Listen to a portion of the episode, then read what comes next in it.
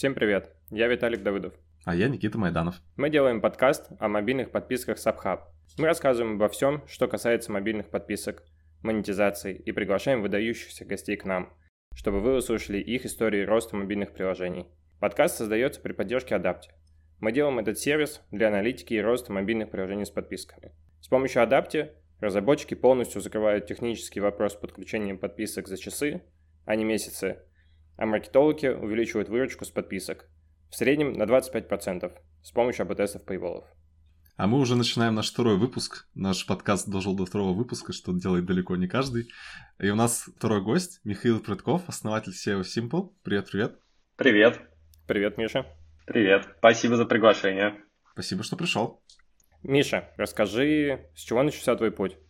Если отойти назад и посмотреть, как у меня все развивалось, то это был длинный путь. Вообще, я начинал еще какие-то свои первые соприкосновения с маркетингом, с маркетплейса, еще во времена до Авито. Я там первое, что делал, это переносил объявления из газеты из рук в руки на сайт. Руками? Это было очень давно. Да, да, да, да, руками, сотнями в день. Это было очень давно, это был такой первый, первый IT-опыт, можно сказать. Вот. Дальше, еще было в студенческие годы, дальше был магазин компьютерных комплектующих, где я уже занимался реальным маркетингом и покупал там трафик на, из Яндекс Директа, из других, из Маркет Гида, вот, вот, вот из этих историй. Вот. После этого я подумал, что надо попробовать э, понять и поработать по специальности, а я по образованию должен был заниматься внедрением SAP-системы, вот таких больших инфраструктурных штук в, э, на крупные заводы и так далее. Я пришел, меня хватило где-то месяца на три, и я понял, что цикл продажи и внедрения таких систем это годы, и после соприкосновения с маркетингом, когда все происходило за ну, дни э, или часы даже, я уже не могу воспринимать такие длинные циклы. После чего я понял, что надо искать что-то уже такое ближе к маркетингу, что-то более понятное в крупной компании. И мне повезло прийти к компании «Фотострана», которая входит в Эмбрю. И я там проработал около трех лет, насколько я помню. И это был очень интересный experience. Я на самом деле осознал очень многое про маркетинг именно там понял, как, в принципе, это может работать, как это работает на масштабах. Мы, я думаю, там были самые крупные и самые первые, там, условно, мое там наверное, первое достижение было очень, очень простое. Я написал всем, кого смог найти из тех, кто разрабатывал приложение для ВКонтакте и Одноклассников. И мы, наверное, были одним из самых больших э, покупателей рекламы вот внутри приложений в тот момент. А расскажи вот. в двух словах, что такое фотострана? Возможно, не все слушатели знают. Угу.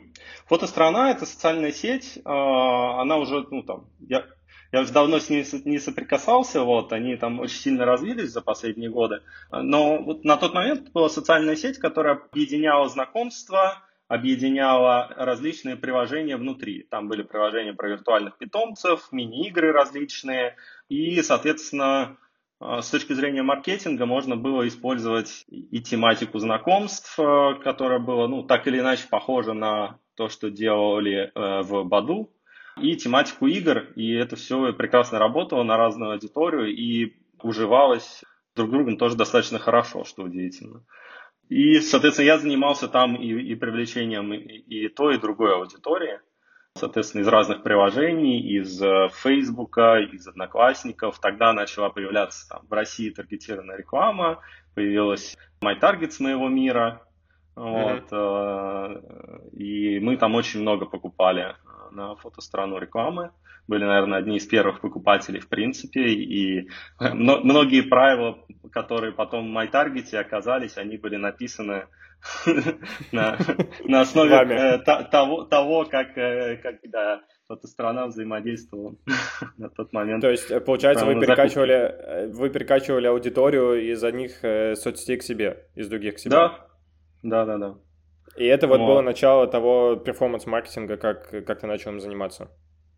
Да, все верно, все верно. Это был очень интересный опыт. Потом э, компания очень быстро выросла по выручке и по количеству людей в какой-то момент э, я понял, что для меня уже началось повторение одного и того же опыта, и мне хотелось э, еще что-то интересное найти. И тогда Embryo предложила поучаствовать в проекте DataLead. Uh-huh. DataLead уже на тот момент существовал какое-то количество месяцев. И э, идея была в том, чтобы построить э, на основе Гугла бидер, который сможет, собственно, алгоритмически выкупать рекламу. Вот, давай, давай чуть-чуть подробнее на этом остановимся. То есть Embryo как фонд или как компания? Угу. Как фонд. Как фонд. У них Em... был проект Data Lead, и угу. тебя пригласили туда как партнером участвовать вот в построении этого продукта. Да, да. Расскажи вот э, чуть более простыми словами, э, что именно делал Data Lead? Это основная идея была в том, что мы можем с помощью технологий улучшить э, закупку трафика. То есть мы сможем лучше подбирать пользователей, э, которых нужно выкупить для, для задач рекламодателей. А мы сможем там назначать более правильные ставки, и, собственно, с помощью технологий это все можно будет успешно масштабировать. Uh-huh. Вот. Но, как бывает в стартапах, реальность оказалась немножко другая. Ну, у нас не получилось э, начать зарабатывать именно с, конкретно с тематики э, технологической в самом начале, поэтому мы подумали, хорошо, давайте попробуем заниматься медиабайингом. И посмотрим, э, если мы будем делать из этого агентства, посмотрим, как это работает. И, наверное, полгода мы там э, большими стараниями пытались найти то, в чем у нас э, будет получаться. Те связки рекламодателей, которые для нас эффективны, те связки каналов, которые для нас эффективны с точки зрения маркетинга. И перешли к той модели, что мы будем для э, иностранных компаний, на тот момент мы там практически полностью с иностранными компаниями работали, такими проводниками на э, российский рынок и заодно помогать им покупать там, трафик в Фейсбуке. Угу. Вот. Давай уточним, какой это был год? И эм, мы, когда мы говорим про закупку трафика, это мобила или это веб? Это было практически полностью мобильная история. Угу. Уже тогда я думаю, что это было, не соврать, лет пять назад, может, чуть побольше. То есть, типа, год 15-16? Да, да, да, да, да. Угу. Но мы увидели большую перспективу в том, что многим компаниям, а мобильная реклама тогда только, ну, можно сказать, что только зарождалась в плане того, что малое количество компаний знали, как эффективно с ней работать, а мы уже в какой-то степени набили руку, и поэтому нам было достаточно легко получать новых клиентов, uh-huh. достаточно легко а, договариваться с ними и э, давать очень хороший результат. А и давай вот как... Э, э, еще чуть-чуть вот здесь уточним. Вот когда мы говорим про мобильную рекламку и закупку, в принципе, в мобильные приложения, мы имеем в виду web-to-app или и мы скорее имеем в виду монетизацию через какие штуки? Просто на гон трафика и, допустим, маркетплейсы, или через подписку, или через внутреннюю рекламу. Вот уточни, с кем конкретно работали? Клиенты были абсолютно разнообразные. Это были там, 80 или 90 процентов клиентов различные мобильные приложения. Дейтинг, игры, утилиты, очень много uh-huh. разных. А, соответственно, покупали мы только на мобильные приложения, без участия веба. это все такая абсолютно классическая э, модель. Uh-huh. Я думаю, что если посмотреть на тренды, видно, что агентством с каждым годом э, становилось все сложнее и сложнее, потому что уровень образованности клиентов повышался, mm-hmm. и они э, могли эффективнее покупать. Платформы, там, Facebook, Google и остальные начали предоставлять более эффективные инструменты для оптимизации э, закупок. Оптимизация на конверсии, оптимизация на value. Соответственно, приложения могли покупать только тех пользователей, которые наиболее вероятно будут эффективны для них. Количество медиабайеров, тех, кто, соответственно, руками мог э, осуществлять закупку, их э, количество росло, они переходили в компании в внутренние отделы, и, соответственно, уровень подготовки клиентов рос, и для агентства это, конечно, сокращало маржинальность. Поэтому в какой-то момент мы поняли, что нам нужно двигаться дальше и делать э, техническую платформу, которая бы могла нас отличать от рынка. То есть мы бы были не просто агентством, а у нас бы был инструмент, который бы с нашей стороны еще повышал эффективность закупок. Uh-huh. Мы сделали такую интересную историю. Мы пригласили очень большое количество внешних э, медиабайеров, не работающих у нас, различных дизайнеров, чтобы они рисовали креативы для наших рекламодателей. Uh-huh. И рекламодатели могли запускать трафик на эти креативы, и, соответственно, у них было больше разнообразия креативов, соответственно, выше шанс, что какой-то из них сработает и принесет хороший результат. А вот. это что-то типа маркетплейса, получается, было? То есть, грубо говоря, я как разработчик какого-то приложения, я заходил на вашу платформу, у меня была большая библиотека там условных фрилансеров или людей, которые могут нарисовать для меня э, креативы я мог с ними переговориться, договориться, что-то еще сделать, они это делали, и я прямо через вас запускаю рекламу и смотрю, что происходит. Да. Прикол, звучит прикольно. Да. Это все неплохо работало, но все равно давление э, рынка и давление того, что некая образованность клиентов росла, она заставляла идти в, в то, чтобы делать какие-то продукты самим. Продукты как Я имею в виду мобильные приложения, например. Вот. Uh-huh. То есть было понятно, что часть выручки, которая может оставаться в агентстве, соответственно, там прибыль агентства, она будет постоянно сокращаться. И если ты не делаешь что-то, что тебе оставляет выручку долгосрочно, а тогда начали появляться все приложения с подписками, это тогда бум был health, mm-hmm. фитнес-приложений на тот момент. Они очень хорошо зарабатывали, быстро поднимались э, в топах. Было очевидно, что если не начать делать что-то самостоятельно, то будет очень сложно удержаться на плаву как агентство. И на этом моменте э, мы с партнером решили выйти из бизнеса и начать что-то новое. Угу. Вот. Это, это и... какой примерно год, чтобы мы с таймлайном сориентировались? Это было примерно три года назад. То есть примерно... 2018 год, блин, примерно. 2018, и получается, в 2018 году был расцвет фитнес-приложений. Даже чуть раньше, 17 был. В 16-17 уже фитнес-приложения себя хорошо чувствовали. Вот. Но по трендам было видно, куда это все идет. Абсолютно очевидно, что если ты не начинаешь делать что-то свое, то э, на этом рынке крайне сложно удержаться. И, в принципе, по там, текущей ситуации с агентством, которые я вижу, ну, многие, многие начали делать свои приложения. Либо паблишить чужие приложения, да. да, либо делать свои, но так или иначе, они искали возможность расширить свою бизнес-модель. Угу. Вот, и таким способом это им вполне удается. Да, реально вот. удивительно, что сейчас практически любое агентство, которое там лет пять назад просто помогало закупать трафик, почти практически у всех появился паблишинг. Вот их реально появляется каждую неделю все больше и больше, я даже удивляюсь. Все так. Потому что на реальном рынке умение делать качественный перформанс-маркетинг – это крайне важная составляющая эффективного бизнеса. Uh-huh. Вот, поэтому, конечно, обладая таким пониманием, обладая пониманием цифр, которые э, есть, обладая пониманием, как вообще экономика в данном случае складывается, ну, у них, естественно, есть желание делать что-то самостоятельно. В общем, так и появился да, Simple, правильно? Да, да. Примерно так появился Simple. Это первая идея именно про фастинг? Или вы перебрали какое-то количество идей, прежде чем на этом остановиться? Мы подходили к этому так. То есть на самом деле вот после, после выхода из Apnos э, я и мой партнер начали задумываться в принципе о здоровье. Потому что ну, возраст уже там 30 лет, и когда тебе 20, тебя ничего не беспокоит.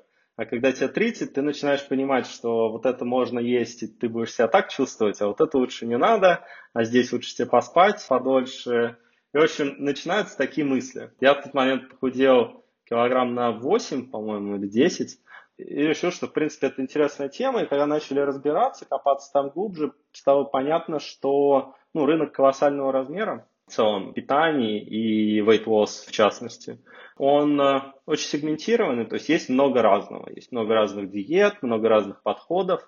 Диеты, они приходят и уходят, э, но есть некие фундаментальные вещи, которые остаются как были, и с ними ничего не случается. И фастинг это, наверное, основная из них, потому что с точки зрения эволюции людям привычно какие-то периоды не есть э, из-за отсутствия пищи просто. С точки зрения религий, э, это очень понятная всем тема выражаясь в рамках разных постов, э, которые существуют практически во всех религиях. И одновременно начался тренд в, в первую очередь в США среди селебритис на тему того, как они эффективно контролируют свой вес с помощью фастинга. Соответственно, мы выбрали эту тематику и эту тему обсуждали долго с Юрием Гурским. Мы его до этого уже несколько лет знали так или иначе общались, пересекались, и вот появилась идея сделать э, совместную кампанию на тему э, того, как поменять привычки людей в питании, основываясь на методологии интервального голодания. И, ну, собственно, компанию мы стартовали где-то э, два с половиной года назад. Какое-то время потратили на разработку, на то, чтобы, в принципе, понять, какой продукт пользователям нужен. И после этого мы достаточно быстро начали рост. То есть понимая, как работают э, платные каналы привлечения, понимая, как можно построить э, монетизацию, как можно построить growth часть, как можно построить продукт, который бы действительно помогал пользователям. Мы это все объединили, и у нас вот такой вот э, достаточно неплохой рост пошел, и до сих пор мы растем, там, достаточно неплохо удерживаем свою позицию уже не только на iOS, еще и на Android, и на, на веб, в общем, уже появилось много разного.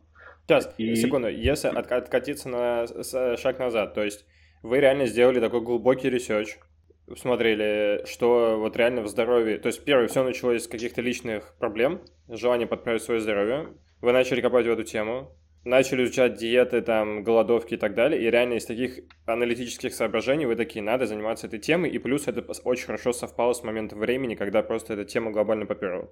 Да, да. А, на самом это, деле... Это, это достаточно необычно, что, что так появляется, то есть после глубокого research а это, это интересно. Да, на тот момент уже было пара приложений таких заметных. Видно было, что они росли. Одно приложение было даже без монетизации, но было видно, что, в общем, с точки зрения пользовательского experience а, оно там, сделано неплохо, растет быстро, люди действительно получают результат, потому что это самое важное. Ну, то есть было явно, что там есть, есть что поделать. Uh-huh. То есть нужно понимать, что рынок действительно огромный. И люди очень хорошо понимают, когда дело касается лишнего веса, когда дело касается их здоровья. И они mm-hmm. действительно э, хотят за этим следить, хотят, э, чтобы не появлялось там новых проблем, хотят чувствовать себя лучше, энергичнее, активнее, не болеть и так далее. Поэтому willingness to pay, э, готовность в целом использовать продукт и платить за него, оно достаточно высокое вот, mm-hmm. в вертикале. Это, в принципе, можно все понять э, с исследований, даже не запуская продукт. Несмотря на это, мы проводили э, много живых исследований, опросов, тестов, скриншотов, там условно, когда еще продукта не было.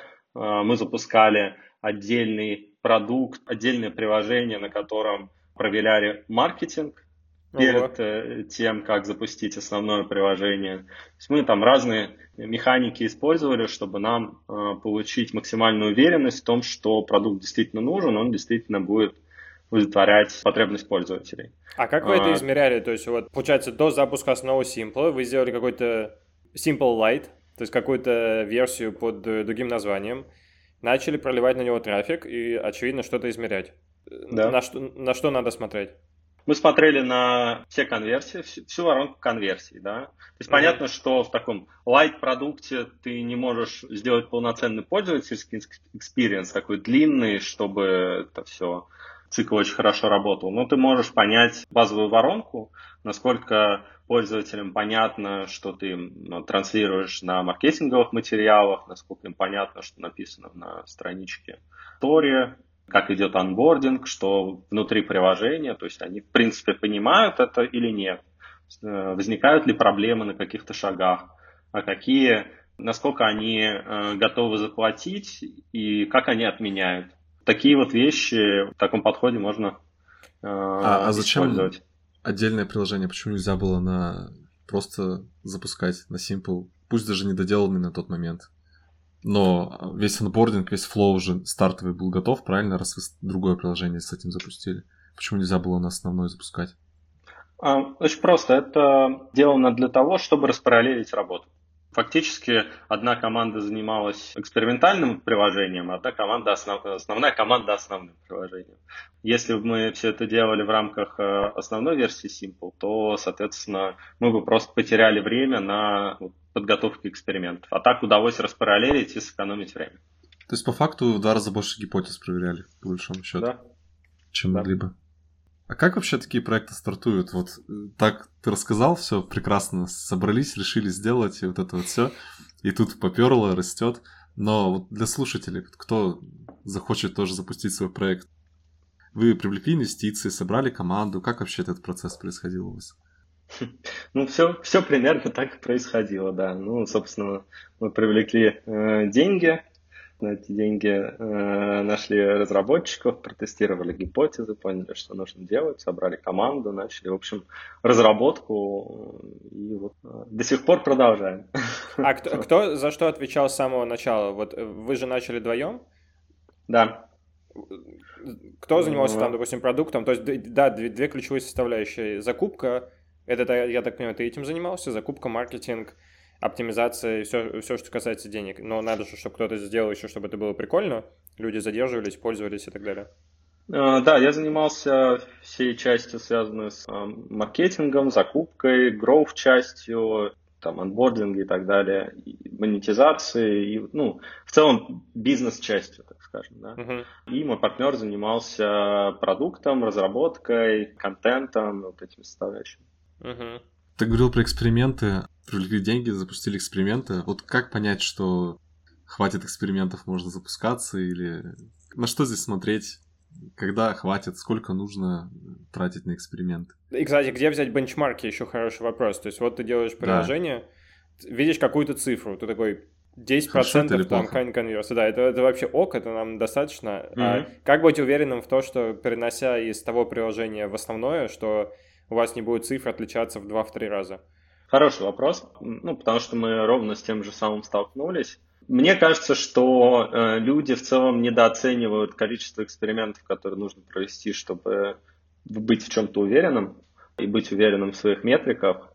С точки зрения начала, тут надо смотреть на, ну, во-первых, общаться со всеми, с кем ты можешь пообщаться на эту тему, кто делает что-то похожее чтобы получить хотя бы примерное представление о том, что бывает на рынке. Потому что очень тяжело сравнивать приложения, которые не, на, не продают одно и то же.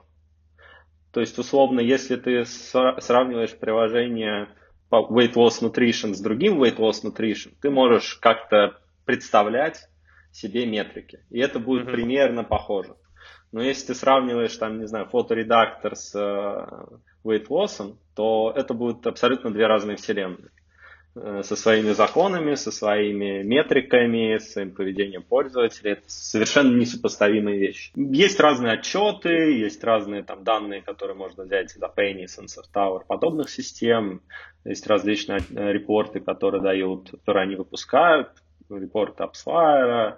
Это вопрос исследовательский, нужно как можно больше общаться. Второй вопрос – это понимание своих данных и понимание, насколько ты вообще в принципе конкурентный. Это можно проверить э, разными способами, да, потому что есть у компании какие-то амбиции, и она в, рамках эти, этих амбиций должна понять, может ли она их в принципе удовлетворить. Соответственно, чтобы быстро расти, э, фактически нужно несколько вещей. Помимо там, доступных ресурсов в плане денег, нужно иметь э, э, хорошее ЛТВ, который может выражаться по-разному, ну, сейчас для упрощения просто хорошее ЛТВ, и понимание, как привлекать пользователей. Если говорить, например, про платные каналы, да, то в это еще вмешивается рынок и конкуренция. То есть, условно, ты не знаешь, хороший ли у тебя ЛТВ, пока ты не пошел, не купил трафик и не узнал, действительно ли это так. Потому что, к примеру, если взять Facebook, в Facebook есть э, аукцион, который отражает реальную ситуацию на рынке. Чем выше у тебя ЛТВ и тем эффективнее ты покупаешь, тем ты больше можешь пользователей с аукциона забрать. Но э, объем абсолютно нелинейный. То есть, условно, при ЛТВ 10 долларов ты можешь забирать 1000 установок, а при ЛТВ 12 долларов 5000 установок. Но чтобы сделать из ЛТВ 10 долларов 12, нужно поработать ого-го, например. И, соответственно, вот в рамках этой экосистемы ты пытаешься найти способ эффективно существовать. Чтобы это делать действительно эффективно, нужно э, работать над каждой частью отдельно, совершенно отдельно, да, потому что даже тот же ЛТВ – это совокупность, особенно в подписочном бизнесе, достаточно большого количества разных факторов. Начиная от э, просто стоимости подписки, продолжительности подписки, К-фактора, насколько ты можешь органический трафик привлекать еще, используя свой привлеченный платный трафик и так далее, и так далее. Нужно разбирать каждый показатель на более маленькие показатели и его оптимизировать. То есть это такая очень такая большая трудоемкая работа. Если упрощать ее все, то во многом, насколько хорошо получилось построить продукт и, в принципе, насколько он быстро растет, зависит от количества экспериментов, которые ты можешь запускать. А вот что ты вот. имеешь в виду под экспериментами? Дай пример каких-нибудь экспериментов. Начиная от базовых, условно, цена там не 30 долларов, а 50, если мы говорим про подписку, заканчивая более сложными механиками, а как мне сделать, к примеру, приглашение друзей э, в продукт и почему им будет это интересно, как замкнуть этот цикл, чтобы люди приглашали других, а те приглашали опять и так далее. Как это работает? Смотри, вот, допустим, вы придумаете новую фичу, да, нам нужно сделать так, чтобы пользователи приглашали других пользователей. Вы запускаете там один эксперимент, второй эксперимент, третий, пятый. Вы такие, не, не работает. Когда надо остановиться? Тут важно понимать, что данные получаются с разных сторон это не только эксперимент сам по себе, но и различные исследования. То есть мы проводим очень много research ей, как качественных, так и количественных. Просто спрашиваем пользователей, а что вы на, на эту тему думаете? Нравится ли вам это или нет? А понятно вам это или нет? Готовы ли вы за это заплатить или нет? А готовы вы заплатить именно такую цену или не готовы? А как ведут себя мужчины и женщины в этой ситуации? Какие еще есть подсегменты которых мы должны иначе сформулировать то, что мы продаем и так далее. И это дает нам понимание вообще, важен ли этот эксперимент, отработает ли он на всей аудитории или скорее нет. И как нам правильно его структурировать, чтобы он принес нам пользу. И собирая данные с разных участков, да, мы можем гораздо лучше подготовить и сформулировать сам эксперимент и понять, когда стоит остановиться. Слушай, а как вы, как вы это делаете? То есть вы, условно, пишете пользователям в почту или вы через in механики предлагаете? Как это на практике выглядит? Бывает по-разному. Бывает, что мы приглашаем просто пользователей изнутри приложения. У нас есть Facebook группа, мы бывает там набираем пользователей. Также есть специализированные сервисы, к примеру, user testing, где ты можешь собирать пользователей и проводить различные исследования. Есть сервисы для проведения опросов, SurveyMonkey, например. В общем, достаточно много. То есть, и все, все варианты, они используются для решения разных задач. Поэтому какие-то вещи мы анализируем таким способом, какие-то другим. Есть методологии на эту тему различные. То есть это все такая очень известная практика. То есть это легко находится в Гугле, вся информация на эту тему. И на самом деле это очень важно, потому что дает а, огромное количество информации, которая не очевидна на первый взгляд потому что все, все привыкают к своим продуктам, они уже видят их там каждый день, и как это воспринимается первый раз для там, пользователя там, из США 30 лет домохозяйки с двумя детьми, совершенно непонятно. А вы прям вот созвониться с ним можете? Ну, у нас есть э, э трое UX-researcher ов, угу. которые этим занимаются внутри компании. Вот скажи, например, вы захотели потестить 30 или 50 долларов, как ты уже говорил, да, на Paywall, например. То есть вы запускаете A/B-тест на Paywall, верно? С разными вариантами подписки. И mm-hmm. гоните трафик. Вот вопрос, сколько нужно условно там, денег, чтобы проверить одну такую гипотезу? Есть разные э, эксперименты, и в зависимости от этапа воронки они требуют разных э, вложений в себя. Эксперименты с разными ценами, они одни из самых дорогих во времени, которые требуются, чтобы понять все флуктуации, потому что помимо того, что ты можешь получить какой-то результат, тебе нужно его сопоставить с э, сезонностью, к примеру, там внутринедельной, и она разная, и там приходят разные пользователи. Нужно понять, окей, если у тебя есть реал, Соответственно, а какая будет конверсия из триала в подписку при разных ценах? Окей, а если у тебя годовая подписка, какая кривая отмен пользователей будет и какой прогноз у тебя э, к продлению второго года? Фактически, чтобы проверить цену, ну, нужно несколько недель по-хорошему э, на, на приличных объемах трафика.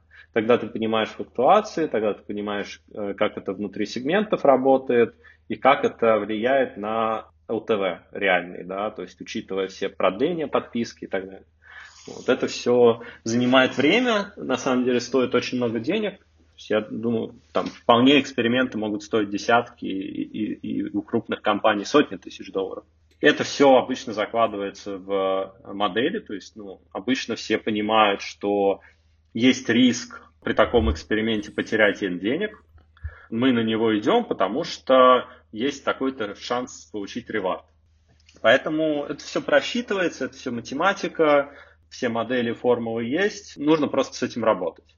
Обычные эксперименты вокруг денег и вокруг вот э, самого биллинга, они дают самый большой value э, с точки зрения ЛТВ. Потому что люди воспринимают, ну то есть э, проще всего относиться к экспериментам с деньгами, это смотреть на то, как в реальной жизни пользователи ведут себя и как они оценивают тот или иной товар или услугу. И какой цикл использования этой услуги. Да? А, то есть, э, к примеру, если стоит вопрос о том, какой продолжительности подписка должна быть, то это очень сильно зависит от того, какой цикл использования у людей в реальности, да. Можешь mm-hmm. пояснить, да, вот здесь, смотри, вот какой цикл использования в реальности? Вот, предположим, есть какая-нибудь прила, которой пользуется, ну, там, практически каждый день. Может, медитация, например, она предполагает практически ежедневное использование, да, или что-нибудь такое. Вот, э, как понять, сколько там надо ставить подписку, какой длины? Дальше зависит э, от бизнес-модели. А, от бизнес-модели и восприятия пользователя. Бизнес-модель диктует твой цикл возвращаемости денег. А, хочешь ли ты вернуть побольше и побыстрее, или ты готов закладывать надолго. Там дальше тоже нужно э, считать, потому что а, может, могут быть ситуации, что продукт с годовой подпиской имеет очень хорошее продление на следующий год и далее. И тогда у тебя формируется огромный хвост, который живет много-много лет и очень медленно затухает. Это дает тебе огромное ЛТВ, но он долго возвращается. Дальше, соответственно, могут быть там, ежемесячные подписки.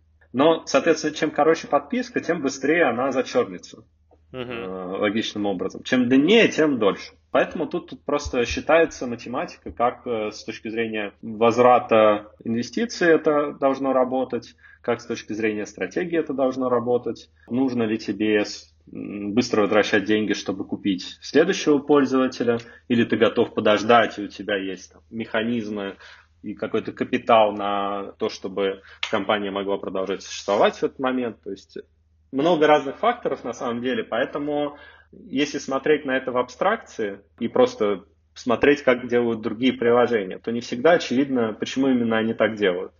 Uh-huh. И там может быть э, много факторов, поэтому идеальный путь это пробовать то, что делают самые сильные конкуренты, чтобы быстрее научиться, попробовать перенести самые такие лучшие практики к себе. Но дальше думать самостоятельно на тему того, а как мне это улучшить, чтобы это лучше подходило непосредственно моему продукту и моей бизнес-модели. Угу.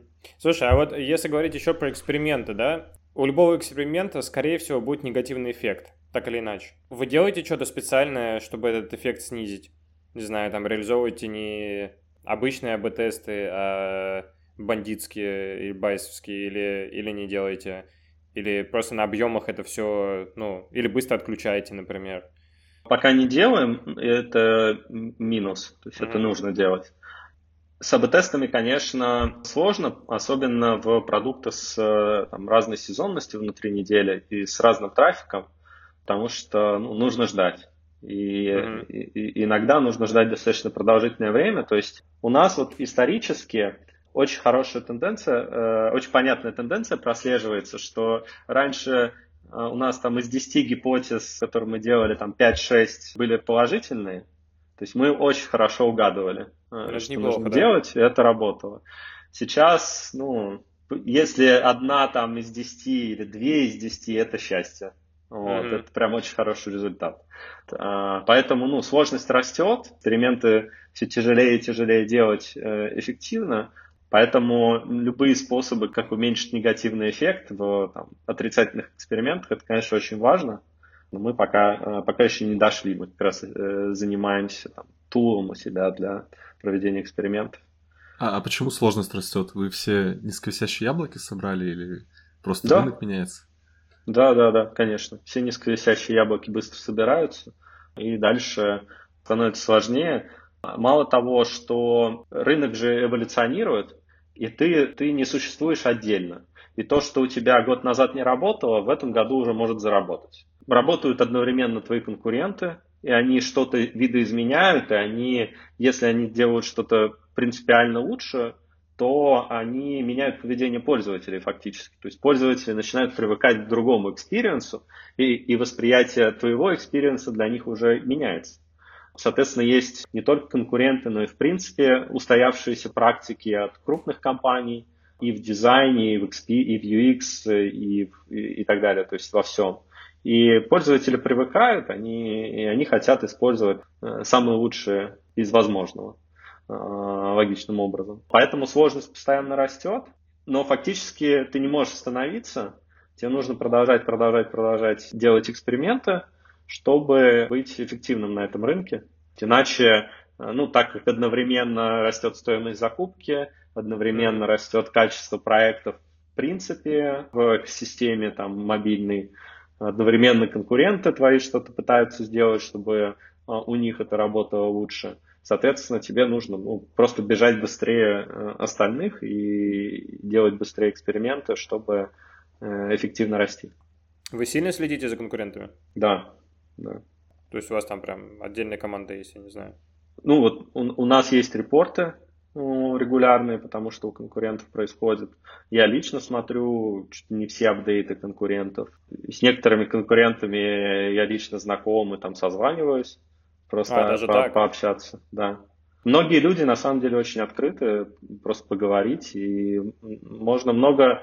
Рынок крайне большой, растет очень быстро, то есть рынок вот наш а, растет на 15 или 15 или 17 процентов в год, а, year to year, колоссальные темпы, уже там несколько миллиардов а, именно мобильные приложения, именно про питание. С такими темпами, в общем, всем рынка этого хватит. Поэтому просто обсудить какие-то тренды это абсолютно нормально и дает value для всех участников рынка. Поэтому, в общем, многие идут на контакт совершенно с огромным удовольствием.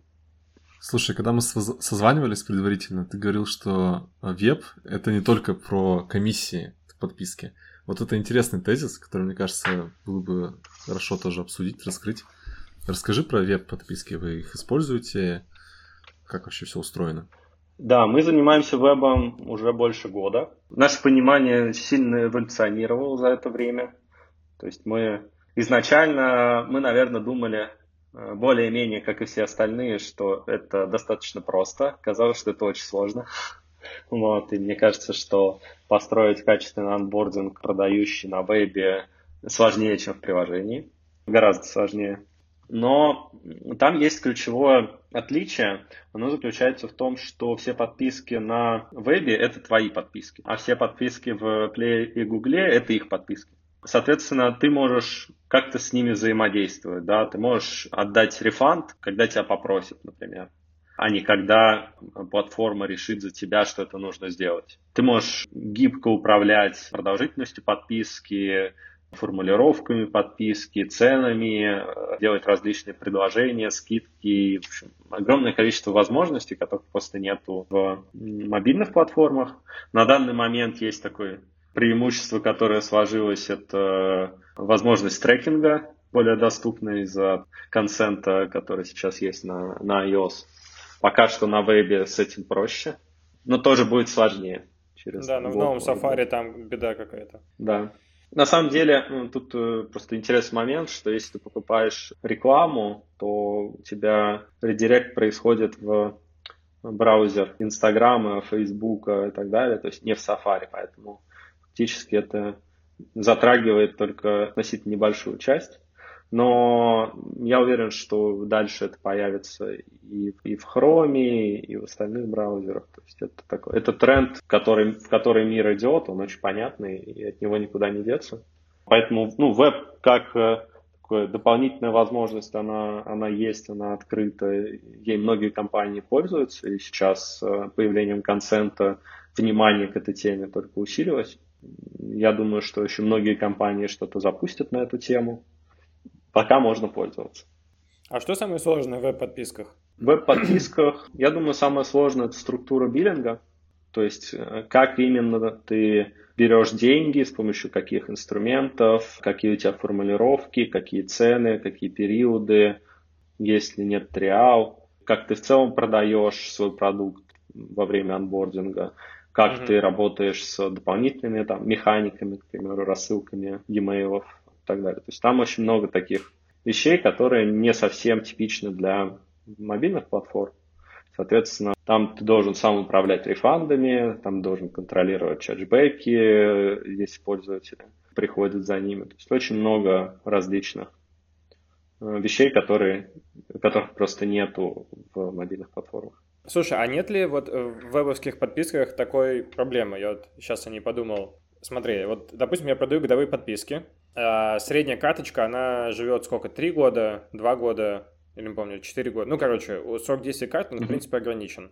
И, по идее, наверное, у довольно большого количества людей высокая вероятность, что через год карточка просто будет expired. В Apple, если твоя карточка заэкспарилась, у тебя повсюду уведомления, типа, с карточкой что-то не так, иди переподключи. И поэтому годовые подписки нет проблемы биллинг issue из-за того, что карточка старая. Есть ли такая проблема в вебе? Есть, есть э, инструменты специальные для решения этих проблем. Ты можешь понимать, как карта заэкспарится и делать какие-то бэк-стратегии, если это касается именно биллинга с карты. Но также много биллингов идет через, там, по крайней мере, у нас через PayPal. Но в PayPal, соответственно, такой проблемы нет. Там люди либо сами следят за, э, за картой, либо у них есть uh-huh. деньги на балансе. Uh-huh. А если делать биллинг через Apple Pay, э, есть ли там такая фигня? Такой фигни нету, ну, за исключением того, что он э, работает только с Safari. Соответственно, с этим есть там нюансы из-за того, как, что там Facebook, Instagram и так далее открывают это в своем браузере, а не в Safari. Угу. Окей, давай последнюю серию вопросов. Вопрос номер один. Представим, я инди-разработчик, скопил какое-то количество денег, ну, предположим, там 20 тысяч долларов. И я такой, хочу запустить приложение и монетизировать его. Желательно, чтобы там через какое-то время у меня было достаточное количество денег, чтобы я мог жить. Не что-то супер вау, а просто, чтобы мне было окей. Есть ли шансы, как бы ты распределил вот эти 20 тысяч долларов? Ну, допустим, вот если я один начинаю, сколько нужно денег на проливку? Вот дай совет ребятам, кто хочет что-нибудь сделать. На что рассчитывать, mm-hmm. есть шансы, перспективы? Я думаю, шансы есть, шансы хорошие с учетом развития того инструментария, который есть сейчас. Я бы начал с формулировки, зачем это вообще людям нужно. Если посмотреть там условно хорошо знакомые мне вертикали, там, есть ли смысл делать еще одно nutrition приложение, которое будет примерно похоже на все остальные? Наверное, нет. Это дорого, это долго. В среднем успешным компаниям, которые занимаются нутришеном, 10 плюс лет.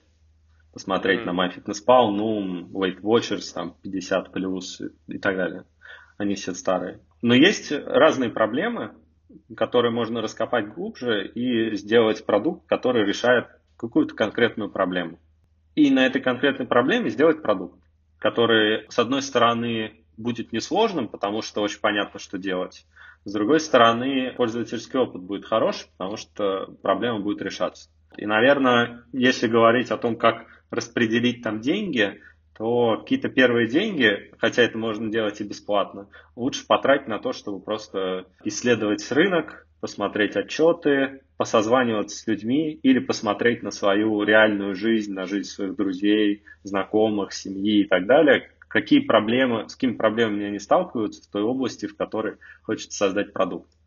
И попробовать решить хорошо вот, вот одну вот эту вот проблему. Я думаю, такой подход приводит к очень хорошим результатам, потому что, ну, пользователям нужно, э, нужен хороший experience. Хороший экспириенс – это он тогда, когда их задача решается. И это может быть сделано очень просто, без дорогого дизайна, без сложного UX, очень просто понятно, но приносить деньги и прекрасно работать. И это упростит сразу дальнейшее развитие, потому что это даст возможность э, легче привлекать органический трафик, потому что use case будет понятный пользователям. Это даст возможность закупать трафик гораздо проще, потому что все платформы все равно умеют э, хорошо оптимизироваться под конкретную аудиторию, они в итоге понимают, какие тебе нужны пользователи, какие тебе пользователи приносят конверсии, и, соответственно, тебе проще делать креативы, они людям понятнее, воронка дальше тоже работает лучше, поэтому